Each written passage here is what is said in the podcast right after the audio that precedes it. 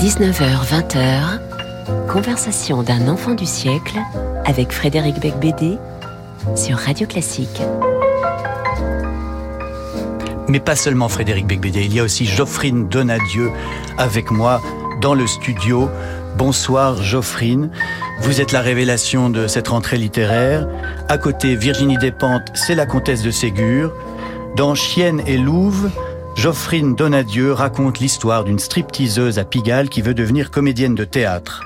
Je veux respirer sur scène, entendre les trois coups chaque soir, commettre des crimes, des infanticides, des adultères, aimer éperdument, haïr follement, voyager à travers les époques, changer de sexe, m'empoisonner, mourir, renaître. Fin de citation. La journée, Romy, 20 ans, étudie l'art dramatique au cours Florent. La nuit, elle se déshabille au Poussies, boulevard de Clichy. Elle ne dort pas beaucoup, mais il faut bien financer ses études. Elle habite chez Odette, une grabataire catholique de 89 ans. La cohabitation de la pôle danseuse et de la grenouille de bénitier n'est pas simple. Le string à paillettes est-il compatible avec un abonnement au pèlerin?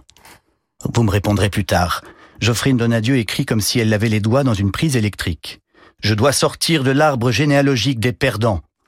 Il faut dire que Romy a beaucoup dégusté dans son enfance. Celle-ci était racontée dans Une histoire de France en 2019. France était le prénom d'une amie de ses parents qui la gardait quand elle avait 9 ans et qui l'a tripotée pendant des années à Toul, en Meurthe-et-Moselle. Depuis Chanson 12 de Leila Slimani, prix Goncourt en 2016, on sait qu'il faut se méfier des nounous trop souriantes. Geoffrine Donadieu reprend donc l'anti-héroïne de son premier roman. Cette fois, Romy ne va pas se laisser faire. Cette éclopée est une battante qui veut conquérir Paris, comme une Lucienne de Rubempré. Euh, ce qui fait la force de Chienne et Louvre, c'est que sa narratrice refuse le statut de victime. Elle pourrait se lamenter, comme les innombrables romancières battues et abusées de cette rentrée, mais elle n'a qu'une vie et plus de temps à perdre. Alors, Romy fonce. Rien ne l'arrêtera. Et je vais vous demander pour commencer l'émission, Geoffrey Donadieu, parce que ce n'est que votre deuxième roman. Et dans cette émission, nous n'avons reçu que des auteurs qui en ont publié au minimum 20. Euh, donc c'est la première fois qu'on a en fait un, un, jeune auteur, euh, une, une quasi débutante. Je vais vous demander de lire un extrait de Chienne et Louvre, s'il vous plaît. Avec plaisir. Je serai Hermione, Macbeth, Lucrèce Borgia, Electre, Ophélie. Je serai toutes les femmes, et je mangerai ta soupe. Je crierai à jamais sur le toit du garage. Je danserai avec ma perruque dès que l'envie me prendra. J'irai en Russie visiter la maison de Tchekhov. Je recevrai mon père dans ma loge après un triomphe. J'accepterai le bouquet d'hortensia d'un inconnu, mais je saurai qu'il est de Jean. J'irai à Rio danser la salsa et le foro avec Manu. Je mettrai en scène la mécanique des femmes et soudain l'été dernier. Je sauterai dans le premier train sur un coup de tête. Je plongerai encore et toujours dans les vagues. J'aurai un chez moi et une grande bibliothèque et tu seras là, Odette. Tu seras toujours là, avec moi. Ne t'en fais pas. J'aurai un enfant, ce sera un garçon. Et je serai tendre, je serai odieuse, je serai drôle, je serai jalouse, je serai amoureuse, je serai impulsive, je serai joueuse, je serai en colère, je serai cruelle, je serai excessive, je serai fillette, pute, mère, je serai femme, chienne, louve, à jamais. Bravo, j'applaudis, j'applaudis. J'applaudis ce style. Euh, c'est vrai que alors je vais vous raconter exactement ce qui m'est arrivé avec euh, vous, euh, Geoffrine Donadieu. C'est que je n'avais j'avais reçu ce livre, mais j'avoue que j'étais passé à côté. C'est impossible de tout lire évidemment dans une rentrée euh, de 500 romans, et donc j'avais voilà j'avais raté ce livre et je suis arrivé au, à la réunion du jury du prix de Flore et vous avez eu huit voix Huit, voix. ça n'arrive jamais. Et vous avez eu huit voix. Et donc, tout d'un coup, j'avais l'air d'un con, moi, parce que j'avais, je connaissais pas ce livre. Et je me suis aperçu que vraiment tous avaient un enthousiasme délirant euh, sur euh, votre roman. Ça veut pas dire que vous aurez ce prix. Attention, hein, ne rêvez pas, c'est pas sûr. Mais enfin, voilà, vous êtes véritablement, euh, comme je l'ai écrit, les doigts dans la prise électrique. D'où, d'où vous vient cette énergie Est-ce que c'est, c'est le désespoir? je, je, je, suis animée par par euh, par des sentiments très forts, que ce soit euh, de, de, la colère, de la haine, euh, des, des, des, des, envies de vengeance, des pulsions, des, envies de meurtre. Et je crois que ce sont tous ces sentiments qui qui, qui donnent envie d'écrire. Et, écrire est une nécessité chez moi. Je je suis pas euh, animée par par des sentiments doux. Maintenant, j'espère que ces sentiments tels, que la colère ou, tels que la violence euh, sont décrits et uniquement décrits. Il n'y a aucun euh, règlement de, compte dans Chien et Louve. Euh, et, et, voilà, oui, je me sers en tout cas de, de la violence pour, pour écrire. Ça donne euh, c'est une, une, oui une énergie, un style euh, extrêmement vif, humain, euh, qui sonne juste. Euh, il y a une invasion des écrivains de l'est de la France en ce moment. Alors voilà, ben, bien sûr, il y a Virginie Despentes qui vient de Nancy. vous, vous êtes né à Toul, oui. en Lorraine. il y a aussi Nicolas Mathieu qui a eu le prix Goncourt, qui vient d'Épinal. Comment expliquez-vous cette invasion de, l'Est de la France? Oui, je, je, me suis posé cette euh, question récemment. Je, je me disais euh, qu'on devait beaucoup s'ennuyer en Lorraine oui. et, et, que nous étions obligés de développer un, un imaginaire, un choix. univers pour s'en sortir. Ça. On n'a pas le choix. On n'a pas le choix. Voilà. Et alors, euh, je vous poserai plus tard la question qui est évidemment que tout le monde euh, a envie de vous poser est-ce que c'est autobiographique ou non? Puis vous me répondrez que non, bien sûr. Mais euh, cette Romy, c'est un, c'est un bulldozer mais c'est un bulldozer de cristal, comme la collection des petits euh, animaux euh, en verre de, de, de, sa coloc, euh, cette vieille dame qui se prénomme Odette. Euh, est-ce que cette, est-ce, est-ce que Romy, elle est bipolaire Elle est, elle est quoi Elle est, elle est folle? Non, pour moi, elle n'est pas folle, n'est pas bipolaire, mais elle est, elle est border, elle est sur le fil. À tout moment, elle peut basculer. Mais c'est ce qui m'intéresse dans, dans, la littérature et dans les personnages, c'est trouver, euh, atteindre ce point de bascule. Est-ce qu'on bascule, est-ce qu'on ne bascule pas? Mais, mais ça, il me semble que que nous l'avons tous. Et il y a un moment, il y a avoir la seconde où est-ce qu'on passe ce, ce, cap? Est-ce que est-ce qu'on part dans, dans, dans, dans ce territoire qu'est la folie? Et, euh, et je crois que, que Romy, elle est ça. Et Romy n'a pas de, de toit, n'est pas très fixe, n'est pas très stable. Donc forcément, cela va renforcer euh, ce, ce, sentiment, comme vous dites, mmh. peut-être de bipolarité.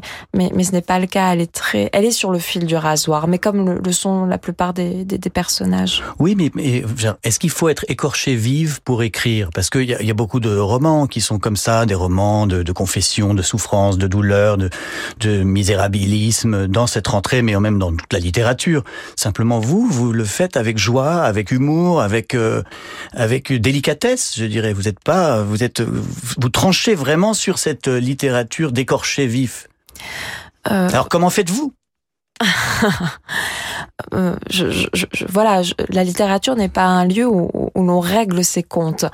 Par conséquent, le, le, le, le lecteur n'a pas à subir les, les états d'humeur de, de, de, de l'auteur, mais, mais bien euh, ceux ce, ce des personnages, pour qu'ils puissent se reconnaître et que la littérature soit universelle. Autrement, ce n'est pas de la littérature. Euh, expliquez le titre Chienne et Louve. J'ai, j'ai, j'ai, bon, il faut expliquer parce que ça, ça a un lien important avec les personnages, les deux, ces deux femmes euh, de générations différentes qui cohabitent. Chienne et Louve parce qu'elle joue euh, entre chien et, et loup. Euh, ça pourrait être une expression entre mmh. chienne et louve. Chienne et louve parce qu'elles le sont toutes les deux. Elles, elles sont à la fois chienne et louve. Euh, il y a, il y a l'animal qui est domestiqué, celui qui n'est pas domestiqué, et il y a sans cesse un retour à la niche, chacune. Mmh. Euh, et, et, et, il y a ce, ce, ce côté très très sauvage euh, pour, pour toutes les deux. Donc Romy, elle galère. Hein. Romy, elle a 20 ans, elle arrive à Paris, elle veut être actrice, elle, elle s'inscrit au cours Florent, elle n'a pas d'argent du tout, donc pour payer ses études, elle, elle, travaille dans un club de striptease. Elle se déshabille la nuit devant des, des clients euh, glauques qui bavent devant elle. Et puis elle rentre chez cette vieille dame où elle habite. Euh, elle lui paye un, un loyer ou? Oui. oui, oui, elle lui paye un loyer. Ah, oui. Enfin, c'est la galère. Euh, avant ça, elle, elle avait pas de logement. Elle squattait dans des hôpitaux, oui. euh, sur des péniches. Euh, c'est la précarité absolue. Euh, et c'est là où j'arrive avec ma question. Euh, Est-ce que tout ça, c'est du vécu ou pas du tout? Euh, oui, je, je, suis arrivée à Paris, j'avais euh, 16 ans. C'était pour faire le cours Florent. Euh, j'ai fait du théâtre, non pour faire du théâtre et monter sur scène, mais pour écrire, ce qui paraît un petit peu étrange. Mais euh, ah, il y a un lien entre euh, l'écriture et, et, la comédie. Hein. Oui. On, on, joue les rôles de chacun de ces personnages. Totalement. Sauf qu'après, je ne passe, je ne suis, je, je vais pas sur scène. Mmh. Euh, donc oui, j'ai connu quand même des, des années de, de, de, de, galère, mais bon, comme la plupart euh, des, des gens de province qui viennent à Paris et, et qui n'ont pas de réseau, qui n'ont pas forcément de, de métier. À 16 ans, c'était très compliqué de, de trouver du, du travail parce que je n'avais que 16 ans, euh, j'étais émancipée, mais, mais, mais c'est compliqué expliquez ce que c'est l'émancipation, c'est un terme vraiment juridique, c'est-à-dire que vous avez demandé à ne plus dépendre de vos parents. C'est ça. Et un pourquoi on fait ça? D'être majeur euh, plutôt. Euh, bah pour la simple et bonne raison que, que je, je, voulais venir à Paris, je voulais faire le cours Florent, qu'il me fallait euh, euh une, une, carte de crédit, euh, un compte, euh, que je, je, souhaitais pouvoir trouver du, du, travail. Et dans ces cas-là, vous, les parents doivent donner leur accord et signer un papier en disant bon, on est d'accord pour que. J'avais fait les démarches ouais. avant sans demander à, oui. à mes parents. J'ai un père qui est militaire, qui n'aurait sans doute pas voulu oui. que, que je m'émancipe, en tout cas avant, et, et il ne voulait surtout pas que je sois comédienne. Euh, mais moi, il fallait que je sois à tout prix euh, dans l'art, dans le théâtre et dans l'écriture, et c'était une évidence. Il fallait que je parte. Donc, je ne leur ai absolument pas laissé le choix. Et après, il fallait que je me débrouille à Paris. Donc oui, j'ai connu euh, euh les, les, squats, les canapés. Euh, je suis allée chez des amis, et ce sont des périodes qui, qui reviennent mmh. de temps en temps.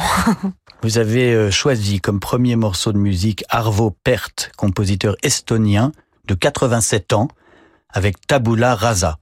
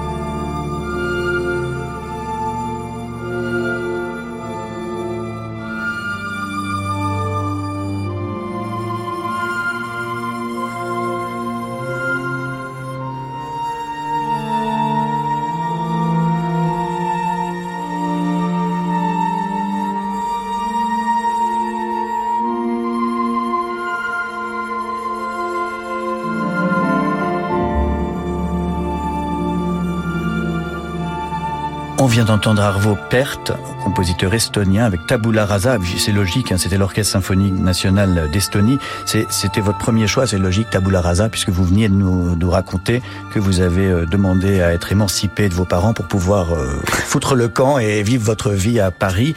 Euh, je suis avec Geoffrine Donadieu pour son deuxième roman, Chienne et Louve, publié chez Gallimard.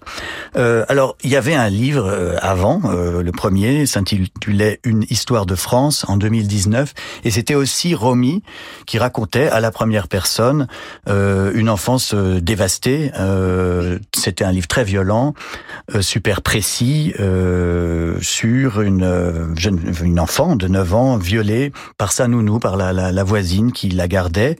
Euh, là, j'ose même pas vous poser la question sur l'aspect autobiographique. Euh, J'aurais honte, mais mais est-ce que voilà, pourquoi, qu'est-ce qu'il est arrivé à Romy et pourquoi avoir écrit ça? Euh, alors, ce qui m'intéressait avec euh, avec Romy, avec le fait que ce soit une femme, la voisine France, euh, qui abuse d'elle, c'était l'image qu'elle aurait de son de son propre corps, euh, parce qu'une petite fille euh, violée par une femme euh, va forcément se poser des questions. Euh, parce que Romy elle a un papa elle a une maman. Son schéma familial est extrêmement classique. Mmh. c'est euh, le père est militaire sa maman est caissière. Euh, elle joue avec Barbie et Ken. Barbie et Ken euh, vont avoir un enfant. Et ça s'arrête là. Il n'y a pas euh, la possibilité d'être lesbienne d'être homosexuelle de s'aimer à, à, plusieurs.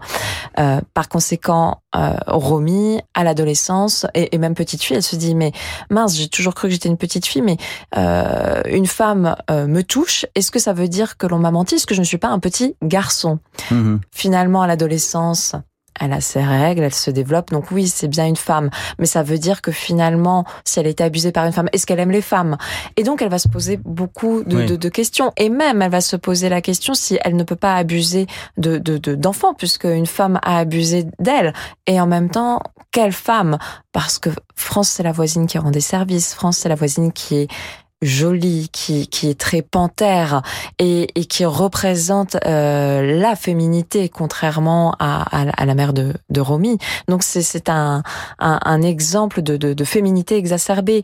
Et Romy, par la suite, quand elle, elle, ira travailler dans un club de striptease, à travers la perruque fuchsia, va peut-être reconnaître France et cette féminité euh, ultra déployée. Oui, c'est vrai. Alors il faut dire qu'on peut tout à fait lire le deuxième Chienne et Louve, donc où elle a 20 ans, sans avoir lu une histoire de France. Totalement. Mais c'est tout de même un diptyque, et d'ailleurs peut-être même qu'il y aura un tome 3, qui sait peut-être qu'on trouvera Romy ensuite invité à la radio, Romy ivre morte au salon de Brive-la-Gaillarde, Romy euh, qui casse tout au prix de Flore, et, nous avons hâte de lire le tome 3. Et, bien pour l'instant, je, peux vous dire que Romy m'a quitté et qu'il n'y a pas de tome 3 Alors, ça n'est pas prévu, ah ben, je suis très déçu. Euh, donc oui, c'est vrai qu'elle elle, a une perruque fuchsia, elle a aussi un string à paillettes mm. euh, et elle est escorte. Elle, euh, elle a, voilà, elle se prostitue euh, à Paris dans ce livre. Euh, c'est un livre très, trash, très sombre par certains aspects. Vraiment, c'est les bas-fonds de Pigalle la nuit. Et en même temps, c'est un livre fasciné par l'art, fasciné par le théâtre et peut-être aussi une déclaration d'amour à la littérature. Qui sait? Aussi. Euh, Romy a besoin des textes, a besoin de ses livres, de ses pièces de théâtre et de tous ses personnages pour pour vivre. Donc c'est clairement une déclaration d'amour à la littérature, à l'écriture, au théâtre. Il y a un moment, il y a une tirade où, Romy dit je joue euh, pour vivre, je joue pour euh, pour survivre, je joue pour euh, pour interpréter différents personnages, je joue pour ne pas me buter. Mais on, on pourrait clairement remplacer tous les je joue par j'écris. Mhm. Oui, c'est vrai. C'est ça qui est assez euh, extraordinaire dans ce livre, c'est que c'est donc une euh, comment on peut dire une narratrice très cabossée qui a vécu le pire, tout ce qu'on peut imaginer de pire, c'est d'être violée même d'une manière presque incestueuse euh, à, à 9 ans quoi. C'est épouvantable et en même temps, elle a une force incroyable. Et c'est ce qui est, je crois, très original dans ce livre. C'est pas du tout une victime. Euh, non, parce que le statut de victime ne m'intéresse pas. Le, la victime fait, fait, fait, du surplace et n'avance pas. Euh, Romy n'est pas victime. Elle encaisse, elle, elle, encaisse, mais elle y va. Euh, mhm. et, il faut avancer. Elle n'a pas le choix. Euh, alors, votre, euh, vous êtes vraiment fille d'un militaire, vous l'avez dit. Le prénom Geoffrine, c'est vraiment votre prénom. En eh revanche, le nom de famille, vous l'avez piqué à Marguerite Duras. Eh bien, oui. Qui s'appelait Marguerite Donadieu.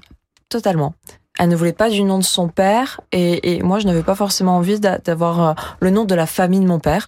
Par conséquent, je me suis dit bah je, vais prendre euh, celui du père de Marguerite Duras, elle ne m'en voudra pas. Enfin, j'espère. On, lui demandera plus tard. Et c'est vrai qu'à propos de, de romancières de l'est de la France, eh ben euh, Virginie Despentes euh, ne s'appelle pas Virginie Despentes. Vous savez comment s'appelle Virginie Despentes? Euh, Je l'ai appris, je sais plus du tout. Virginie Daget. Ah. Voilà. Donc, les gens de l'Est, ils viennent à Paris et ils changent leur nom et c'est très bien. Euh, euh, donc, vous avez vraiment vécu chez une vieille dame dans le 9e arrondissement, mais elle se prénommait Monique, pas eh Odette. elle se prénommait Monique, mais elle n'avait pas la petite ménagerie et elle ne m'a pas forcé à jouer avec euh, des animaux en verre. Euh, mhm. Elle ne m'a pas forcé à la messe tous les dimanches. et, vous, et vous ne l'avez pas ligotée pour la maquiller comme Romy le fait avec Odette? Ça, je garde ça pour moi. Bon, d'accord, c'est ça un secret. malheureusement, la vraie Monique est morte sans avoir lu le, le roman, mais c'est peut-être préférable, non? Ah bien non, je, je, je, lui en ai fait part. Elle, euh, euh, il faut savoir que j'ai été confinée, en fait, comme nous avons tous été confinés, bien sûr, à un moment donné, mais j'étais avec euh, avec Monique et euh, j'inventais cette histoire, je la créais et je la lui racontais et et elle s'amusait beaucoup quand même. Donc non non, j'ai j'ai partagé de nombreuses scènes avec elle. Est-ce que c'est un livre sur le conflit des générations de cette vieille dame très, comment on peut dire, une, une, vieille dame très catholique, très conservatrice et et d'une jeune femme euh, ambitieuse euh, et complètement paumée aussi Non, je ne le vois pas du tout. Je ne vois pas leur relation comme un conflit. Romy et Odette sont vraiment en, miroir. Et, et, au début, on, je pense, enfin, on imagine que tous les opposent et finalement tous les réunit. Hmm. Euh, elles sont, elles n'ont pas eu d'enfance. Toutes les deux, l'une a connu la Seconde Guerre mondiale, l'autre euh, a été victime euh, d'abus. donc, elles, elles, vont rejouer leur enfance toutes les deux comme des fillettes de 9 ans. Elles ne savent pas marcher. Elles partent, elles passent leur temps à, se casser la figure. Elles se ramassent mutuellement. L'une ne sait pas marcher avec ses talons, l'autre avec son déambulateur. Elles, elles, perdent l'équilibre. Et puis, c'est l'histoire de deux corps qui lâchent, pas, pas pour hmm. les mêmes raisons. L'une à, à cause des excès de 20 ans et, et, et l'autre à, cause de ce corps qui, qui, vieillit. Donc elles se ressemblent énormément, mais ce n'est pas une histoire de, de conflit. Non. Euh, Romy, euh, elle a, elle, a oublié de dormir en fait pendant très très longtemps, hein, mm. puisque comme elle travaille dans un club la nuit et que elle va au cours Florent le matin, euh, évidemment, euh, ça c'est embêtant au bout de quelques quelques semaines sans dormir, on est moins en forme.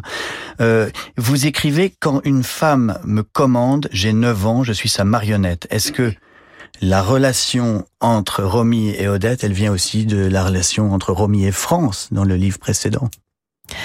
Quand, quand je l'ai écrit, je, n'avais pas pensé euh, cela, mais je, je, me suis rendu compte que quand même, euh, bon, je n'ai que deux romans, mais il y a une cohérence entre les deux. À chaque fois, ouais. Euh, c'est quand même l'histoire d'un duo euh, féminin euh, avec une certaine euh, emprise et que nous sommes très très loin de, de, de la sororité avec mes personnages féminins. Mais quand même, il y a un éloge de la féminité. Il y a un éloge de la féminité qui est, qui, qui, est proche de Colette, par exemple. Colette qui aimait beaucoup se déshabiller aussi euh, sur des tréteaux et dans des salles de spectacle. Hein. Euh, c'est pas, vous n'avez pas la haine des femmes. Vous pourriez, vous auriez pu. Enfin, Romy aurait pu. Euh, oui, mais, mais pas du tout. Euh, la, la, femme est, est, est, une boule à facettes et, je trouve ça extraordinaire de découvrir toutes ces facettes et, euh, et j'espère en découvrir d'autres dans d'autres romans. mais euh, Romy est un peu dégoûtée par la vieillesse, en revanche. Ça, c'est vrai que c'est euh, enfin, d'ailleurs pas forcément euh, un rêve pour pour quiconque hein, de vieillir c'est vrai qu'elle vit avec Odette, qu'elle la voit, euh, elle, elle, elle, voit ce, ce, ce, ce, corps, et en même temps, il y a des passages qu'elle trouve, euh, euh où, où j'écris ce corps qu'elle trouve beau. Euh, finalement, il y a un passage où elle la déshabille, où, où elle voit ses, ses, ses hématomes, où elle voit la vie qui, qui, qui est passée sur, sur ce corps, et elle a beaucoup de, de, de, de, de sentiments à l'égard de, de, de ce corps vieillissant. Mais ah bah, l'enchaînement est absolument parfait, euh, puisque votre deuxième choix musical, c'est Danse macabre de Camille Saint-Saëns par l'Orchestre symphonique de Pittsburgh, dirigé par Laurine Mazel.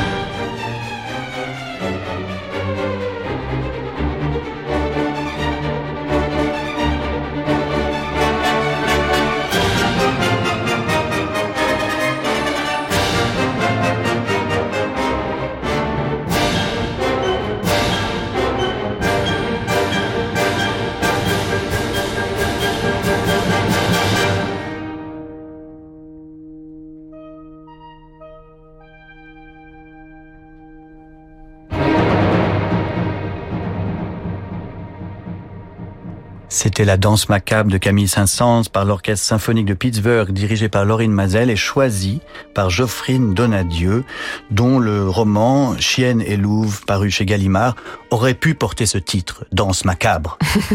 C'était sans doute moins vendeur. Tout de suite une page de publicité. Mais ça c'est vendeur. Demain à 21h, Daniel Lozakovitch interprète le concerto pour violon de Tchaïkovski. Sous la direction de Kazuki Yamada, l'Orchestre Philharmonique de Monte-Carlo interprète également la Symphonie du Nouveau Monde de Dvorak et le Carnaval romain de Berlioz. L'émotion des concerts, c'est sur Radio Classique. MMA Business Entreprise. Benoît, vous êtes avec une commerçante dont la vitrine a été cassée. On imagine les conséquences. Non, non, tout va bien. Son agent MMA est intervenu très rapidement. Ils vont prendre en charge le remplacement de la vitrine. Oui, mais en attendant, la marchandise n'est plus en sécurité. Si, MMA prend aussi en charge un service de gardiennage. Zéro tracas. Et zéro blabla. Envoyez la pub. Dans les limites et conditions prévues au contrat. Et si vous mettiez de la lumière dans la vie d'un enfant, d'une femme ou d'un homme qui vit dans la nuit? En transmettant tout ou partie de vos biens à la Fédération des aveugles de France, par un legs, le don d'une assurance vie ou une donation, vous offrez aux aveugles l'espoir de voir un jour leur vie changer. Pour soutenir les aveugles de France, contactez Anna Pereira au 01 44 42 91 96 ou connectez-vous sur aveugledefrance.org. Fédération des aveugles de France. La citoyenneté, ça vous regarde. Mezzo vous emmène à Malte avec Arevi, découvrir les perles de l'architecture baroque en musique avec le Festival international de musique baroque de la Valette. Un passionnant itinéraire à travers les palais et théâtres du XVIIIe siècle, des excursions inoubliables, dont une journée sur l'île de Gozo et la présence exceptionnelle d'Antoine Pecker, qui animera deux conférences. Votre voyage musical et baroque à Malte vous attend du 16 au 22 janvier prochain. Tous les détails sur ce séjour inédit sont à retrouver sur arevi.com. Je m'appelle Jean-Baptiste. Je suis directeur des voyages Arnaud à Carpentras. Alors on manquait de chauffeurs pour les transports scolaires. J'ai contacté Pôle emploi qui a identifié les candidats. Après une immersion chez nous, ils ont financé leur formation et finalement, on a pu assurer les rotations. Si comme Jean-Baptiste, vous recherchez des candidats dans votre secteur, faites appel à Pôle emploi. Sélection de candidats, financement de formation, immersion, nos conseillers vous aident à recruter. Contactez-nous sur pôle-emploi.fr ou au 3995. Pôle emploi, on est là pour vous. Jusqu'à 20h, conversation d'un enfant du siècle avec Frédéric Becbédé sur Radio Classique. Mais qu'est-ce qu'on s'en fout de Frédéric Becbédé? Ce qui compte, c'est l'invité Geoffrine Donadieu qui publie Chienne et Louvre chez Gallimard. Alors Geoffrine Donadieu, vous êtes donc c'est votre deuxième roman, vous êtes un jeune auteur euh, et euh, nous avons la chance de recevoir également votre éditeur qui est là, Jean-Marie Laclaftine. Bonjour. Qui est aussi un écrivain très important. Euh, notamment, vous avez écrit un, une amie de la famille euh, en 2019, un roman très beau sur votre sœur euh, emportée par une vague à la chambre d'amour à Biarritz, qui est ma plage préférée. Pardon, pardon. Mais c'était un très très beau livre. Alors, euh, c'est intéressant de savoir comment vous avez euh, détecté euh, ce jeune talent. Euh, apparemment, c'était dans un atelier d'écriture qui est Oui. organisé par Gallimard. Oui, j'anime des ateliers d'écriture. Je suis pas tout le seul. D'ailleurs, il y a plusieurs écrivains qui, chez Gallimard, animent. euh, Oui, il y a, y. Philippe Gian, non, qui a fait. Philippe Gian oui. le fait. euh, il y en a beaucoup. hein. Mhm. Jean-Baptiste Delamo. euh, Mhm. Et donc, comment Ouais. ça se passe? Il, y a, euh, euh, il fallait s'inscrire. Vous êtes, vous vous êtes inscrite Voilà. euh, mhm. Dans Ouais. cet atelier. C'est payant ou c'est gratuit? Ah oui, oui, c'est payant. c'est c'est payant. D'accord. Et donc, vous, vous, vous leur donnez des, des devoirs à faire? C'est de devoir. En fait, c'est surtout une une réflexion collective sur la pratique d'écriture et, et essayer de.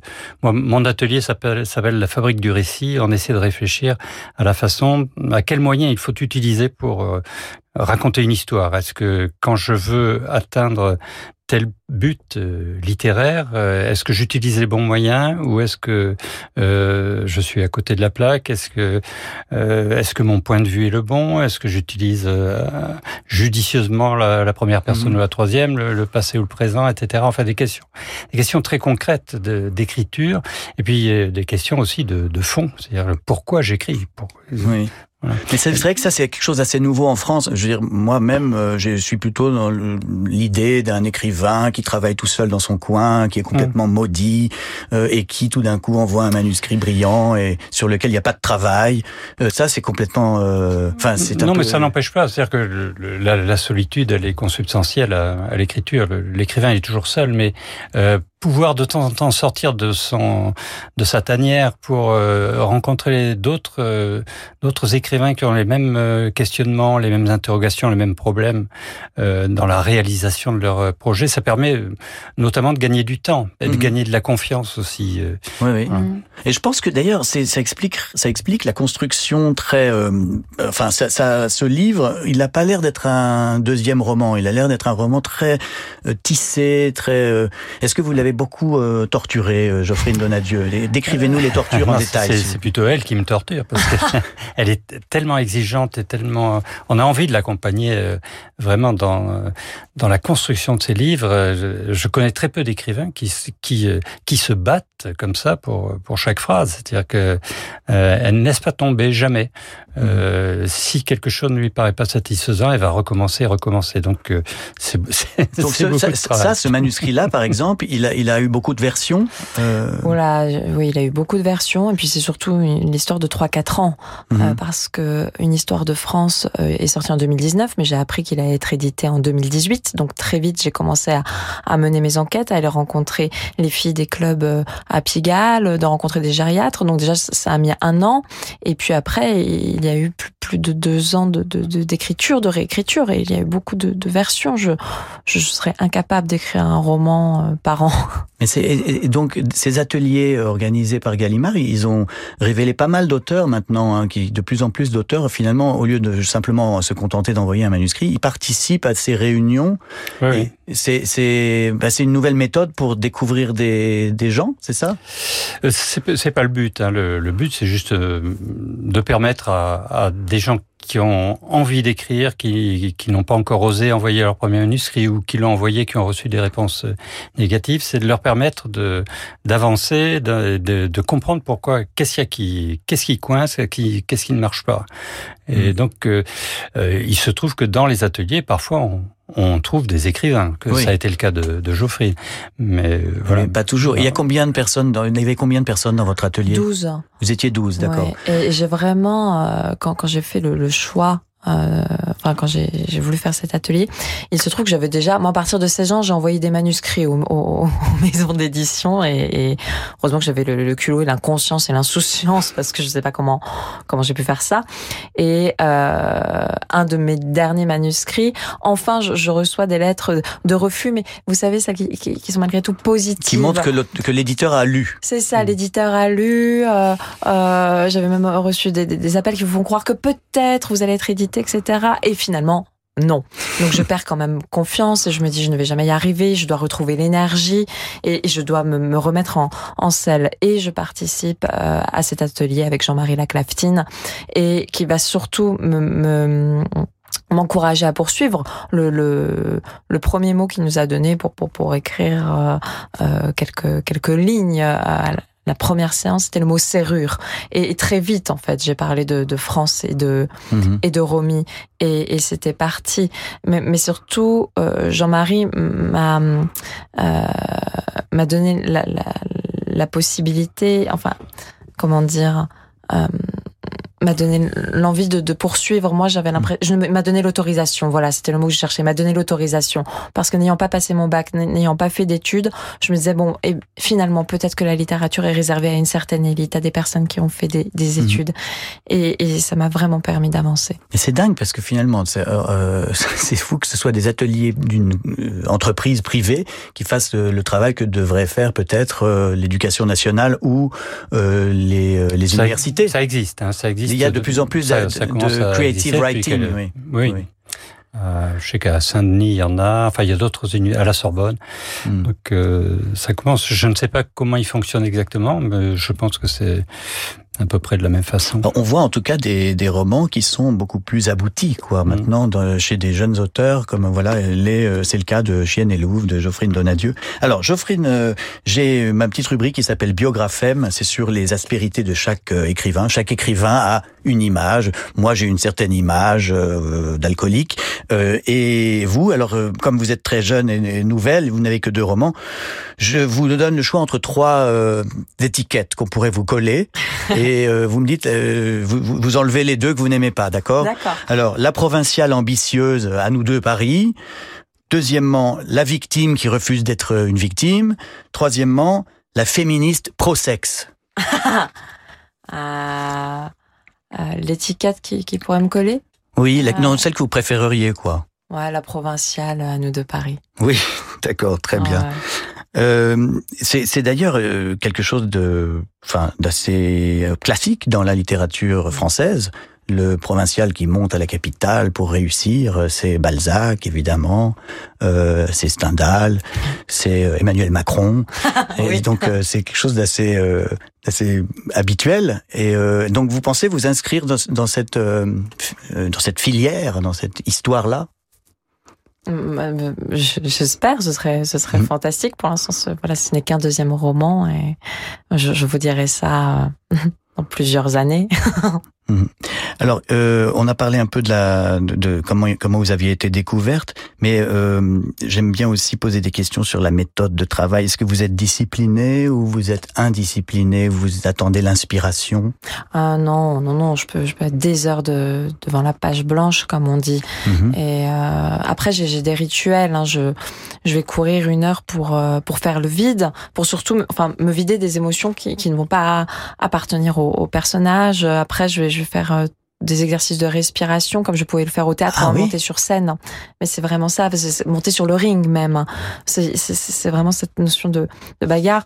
Et surtout, je fermer les rideaux. Je, je ne suis pas capable d'écrire en, en, en, pleine lumière, en, en plein jour. J'ai l'impression que, que le regard extérieur va me bloquer et, et, euh, et j'ai envie de pouvoir écrire des, des choses parfois, parfois sombres, parfois moches, parfois cruelles, et euh, il faut pas qu'on vous regarde. Il faut pas qu'on me regarde ou que je sente même qu'il y ait de la vie autour. Donc euh, je, je, vais écrire dans, dans le noir et je, je, vais recréer la nuit, même le jour en fait, pour pouvoir écrire. Ouais, vous êtes bien détraqué comme je le pensais.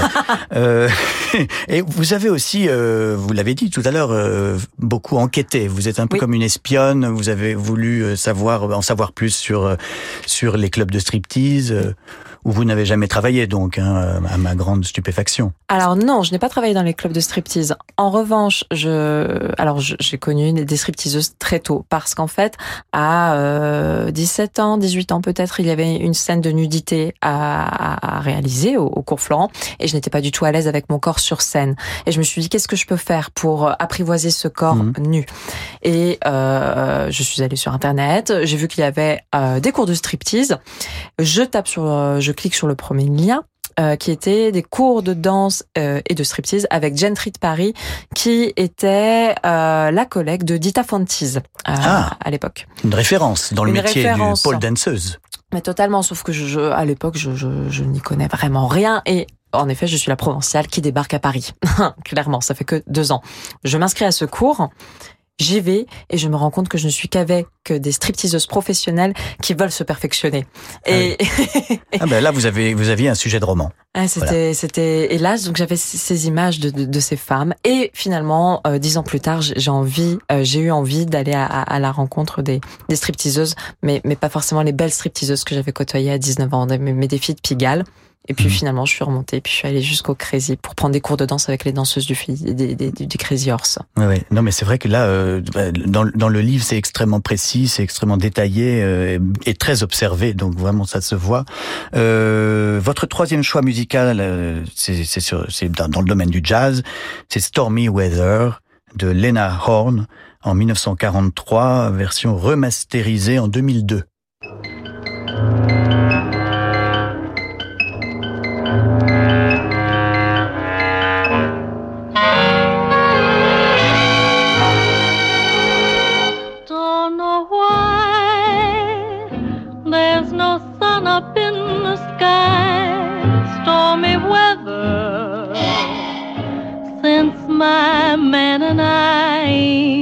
Together.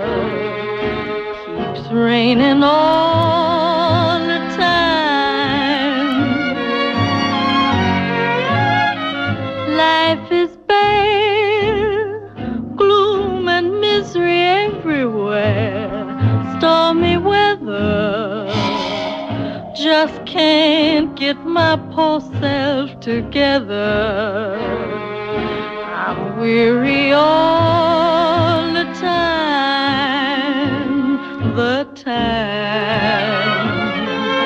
So weary all the time. When he went away, the blues walked in and met me. If he stays away, old rocking chair will get me. All I do is pray the Lord above will let me walk in the once more.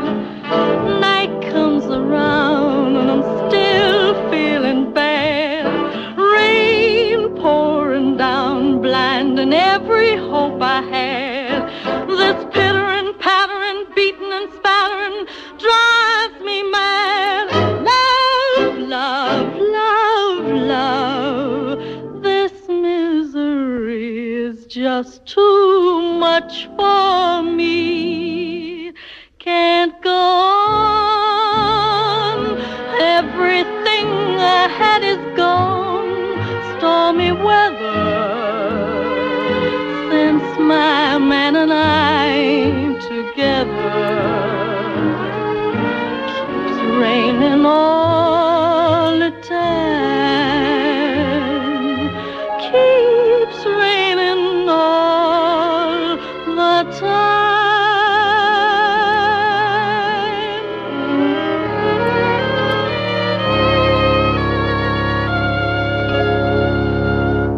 Nous sommes toujours au cabaret Le Poussise, euh, boulevard de Clichy. Mais euh, sur, euh, on, on ne danse pas tellement euh, nu sur ce genre de musique, sur euh, Lena Horne, je crois Non. pas. hein. C'est plutôt Britney Spears, Kylie Minogue, ce genre de choses. Christina Aguilera. Voilà, mais mais Romy, elle aime bien Marilyn Manson. Oui. Pour vraiment réveiller la clientèle, quoi. Ouais, ouais, elle aime bien le métal, elle aime bien le, le rock, elle aime, elle aime tout ça. Je suis avec Geoffrine Donadieu, donc l'auteur de Chienne et Louve chez Gallimard. Euh, donc vous avez voulu être comédienne de théâtre et avez-vous renoncé à ce rêve maintenant que vous êtes un écrivain reconnu par moi? Et écoutez, oui, après le cours Florent, je n'avais vraiment pas le, le désir de de monter sur scène. Par contre, je me suis intéressée au, au, au public qui n'allait pas dans la salle, et, et, euh, je me suis dit, mais, mais qui est ce public? Ce sont les personnes qui sont hospitalisées, les personnes en maison de retraite, les personnes dans les prisons. Et, euh, et je me suis intéressée, euh, à, voilà, à, à ces spectateurs qui n'allaient justement pas euh, en salle. Donc non, moi j'ai pas du tout envie de, de, de remonter, euh, de monter sur scène tout simplement. La mise en scène m'intéresse, euh, ça c'est certain. L'écriture de pièces de théâtre euh, m'intéresse. J'en avais euh, écrit une qui, qui, qui fut publiée dans dans un dans un recueil quand j'avais 23-24 ans euh, aux éditions Lagapante et, et compagnie, qui s'appelait euh, Hôtel particulier euh, pour les initiales HP. HP, bien Ouais, sûr. déjà dans la dans la déjà dans folie. le, le borderline. oui, oui. Donc vous n'avez pas des rêves comme, par exemple, monter les marches à Cannes, euh, faire une overdose au Carlton, ce genre de choses? Eh, pas du eh- tout. eh bien non. On, vous, on ne vous souhaite pas du tout. Non. Euh, et, si jamais vous deviez dire quel est votre rêve le plus fou, est-ce que c'est euh, le prix Goncourt ou d'avoir un César Non, mais mon rêve le plus fou, c'est surtout de, de, tenir dans, dans la durée et d'écrire jusqu'à ma mort des, des bons livres. Je, je, crois que ce serait extraordinaire. Mais les, là, c'est quand même tous les trois ans, hein, 2019, une histoire de France, 2022, oui. Chien et loup. Euh, si vous arriviez à en faire un en 2025, donc vous seriez très très satisfaite. Si, si je suis fière de, du, du livre, oui. oui, oui. Hmm. Euh, est-ce que vous avez besoin de passer une annonce? Parce que dans le livre euh, vous cherchez un appartement, donc si jamais vous vouliez là passer euh, jeune fille cherche appartement ou, ou, ou, une annonce comme vous voulez euh, sur oui, Radio Classique. Bah avec avec grand plaisir. Je je recherche euh, un logement, si possible à Paris. Mhm. Euh, alors pas en échange de compagnie, si possible avec personne à oui. l'intérieur. personne dans l'appartement. Voilà, personne dans l'appartement. Ça et serait puis, nouveau. Et puis en plus il n'y a pas de loyer, bah, ce serait formidable. Ah oui, alors là vous rêvez. Euh, vous voulez toujours jouer, enfin, je vous pour Romy, pardon, jouer Blanche Dubois dans un tramway nommé Désir euh, alors non, Blanche a quand même un, un destin euh, tragique. Euh, non, mais bah, j'aimerais beaucoup peut-être mettre en scène une pièce de Tennessee Williams parce que Mhm. je, je, suis amoureuse des textes de ce dramaturge. Je pense aussi à Soudain l'été dernier avec le rôle de de Catherine, Mhm. une, une jeune femme considérée comme folle. Justement, j'aime beaucoup tous les tous ces rôles. Euh, mais il y a aussi la ménagerie de verre, évidemment. Euh, Mais quand même, dans, dans un tramway nommé Désir, euh, le mieux c'est c'est c'est euh, Stanley. Stella, Et oui. Stella. Et oui. Je suis à genoux, en t-shirt déchiré, je me prends pour Marlon Brando. Eh ben voilà, bah j'ai mon comédien, c'est formidable. Merci beaucoup. Je suis très content de ce compl- C'est le plus beau compliment qu'on puisse me faire. Euh, J'ai une surprise pour vous, Geoffrine Donadieu. J'ai une surprise pour vous, car euh, alors. Comme vous n'avez pas de Wikipédia, on, on a été obligé d'aller sur votre euh, compte Instagram pour avoir des infos. Et euh, bah, vous n'avez pas encore de Wikipédia, mais après cette émission, vous en aurez sûrement un. Euh, et donc, euh, voici ma surprise. Elle avait des bagues à chaque doigt, des tas de bracelets autour des poignets, et puis elle chantait avec une voix qui cite au manjola. Elle avait des yeux, des yeux d'opale qui me fascinaient, qui me fascinaient. Il y avait l'ovale de son visage pâle, de femme fatale qui me fut fatale, de femme fatale qui me fut fatale. On s'est connu, on s'est reconnu, on s'est perdu de vue, on s'est perdu de vue, on s'est retrouvé, on s'est réchauffé, puis on s'est séparés. Chacun pour soi est reparti dans le tourbillon de la vie. Je l'ai revu un soir, aïe aïe aïe, ça fait déjà un femme bail, ça fait déjà un femme bail. Au son des banjos, je l'ai reconnu, ce curieux sourire qui m'avait tant plu, sa voix si fatale, son beau visage pâle, mes murs plus que jamais. Je me suis saoulée en l'écoutant, l'alcool fait oublier le temps. Je me suis réveillée en sentant des baisers sur mon front brûlant, des baisers sur mon front brûlant. On s'est connu, on s'est reconnu, on s'est perdu de vue, on s'est perdu de vue, on s'est retrouvé, on s'est séparé, puis on s'est réchauffé. Chacun pour soi est reparti dans le tourbillon de la vie. Je l'ai revue un soir, ah là là, elle est retombée dans mes bras, elle est retombée dans mes bras. Quand on s'est connu, quand on s'est reconnu, pourquoi se perdre de vue, se reperdre de vue? Quand on s'est retrouvé, quand on s'est réchauffé, pourquoi se séparer? Alors tous deux, on est repartis dans le tourbillon de la vie. On a continué à tourner, tous les deux enlacés, tous les deux enlacés, tous les enlacés. C'était une surprise pour vous, Geoffrine Donadieu, Jeanne Moreau, qui chante le tourbillon de la vie dans euh, Jules et Jim, bien sûr, de François Truffaut en 1962. Euh, vous savez que cette chanson a été composée par Serge Rezvani, qui est toujours vivant, qui a 93 ans et qui publie, euh, voilà, ces jours-ci, euh, Amour, Humour, un recueil de dessins euh, chez Philippe Ray et euh, aussi on réédite son monument qui est le Testament amoureux également chez Philippe Ray. Euh, qu'est-ce que vous, pourquoi vous avez posté cette chanson sur votre Insta? Ah, vous m'avez cueilli. parce que parce que Jeanne Moreau, c'est une femme que que que j'ai et que j'admire. Voilà, Mhm. toujours. Que c'est une grande actrice, qu'elle qu'elle qu'elle incarne la, la, la, femme, euh, la féminité, avec toutes toutes ses forces, toutes ses toutes ses failles. Euh, que quand je la regarde, oui, j'éprouve une, une, une, profonde une profonde émotion et, et elle est dans elle est dans la vie et, et elle avance et mmh. C'est le sujet de votre livre. C'est le sujet de votre livre. C'est vrai, il faut être acharné pour réussir. Euh, c'est d'ailleurs une différence avec Nicolas Mathieu qui vient de l'est de la France comme vous et qui lui euh, décrit plutôt des anti-héros euh, qui, qui glandent.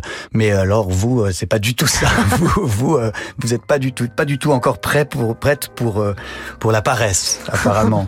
pour glander. euh, merci infiniment Geoffrine Donadieu d'être venue dans cette émission. Merci à Jean-Marie de la Claftine, votre de Merci. vous avoir découverte et de vous avoir accompagné.